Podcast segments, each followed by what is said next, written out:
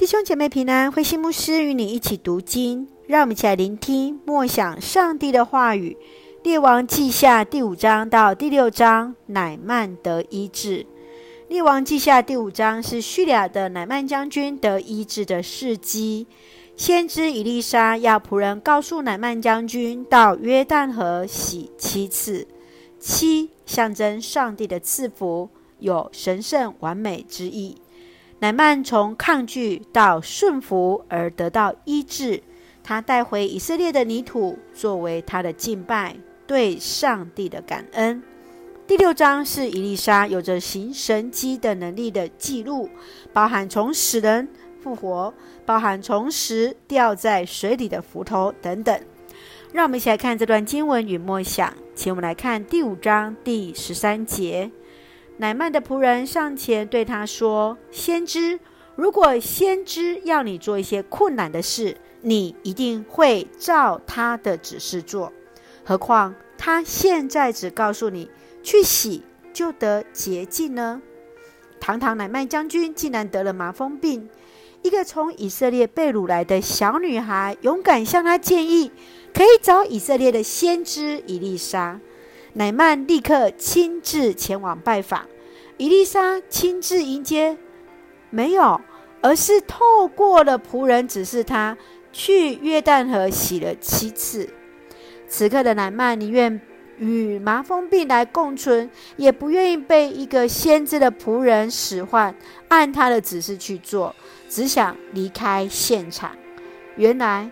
乃曼一生面对最难克克服的敌人，竟然是自己的自尊。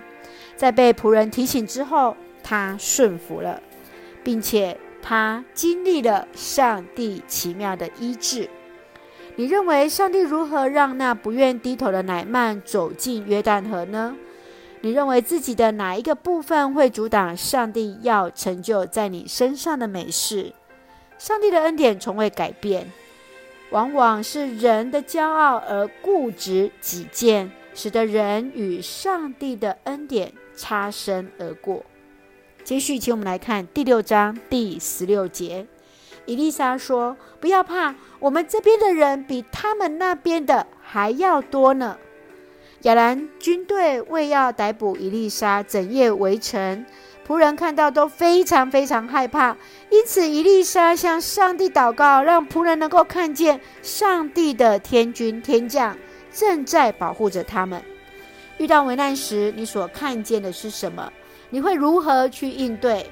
让我们一起学习伊丽莎的宣告：不要怕，因为上帝与我们同在，我们的人比他们还要多啊！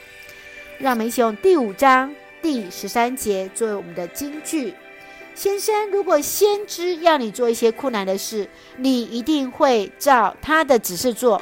何况他现在只告诉你去洗就得洁净呢？是的，再怎么困难的事，我们都会努力去做。那简单的小事呢？我们是否愿意顺服而行？愿主恩待帮助我们，让我们用这段经文作为我们的祷告。亲爱的天父上帝，感谢上帝与我们同行，保守我们一切平安。在你没有难成的事，求主怜悯我们的软弱与骄傲，赐下谦卑柔软的心，顺服你的旨意，领受对你所所赐的一个恩典，赐给我们智慧与力量，面对生命的试探，赐下信心战胜这一切，赐福我们所爱的教会弟兄姐妹身体健壮，灵魂兴盛。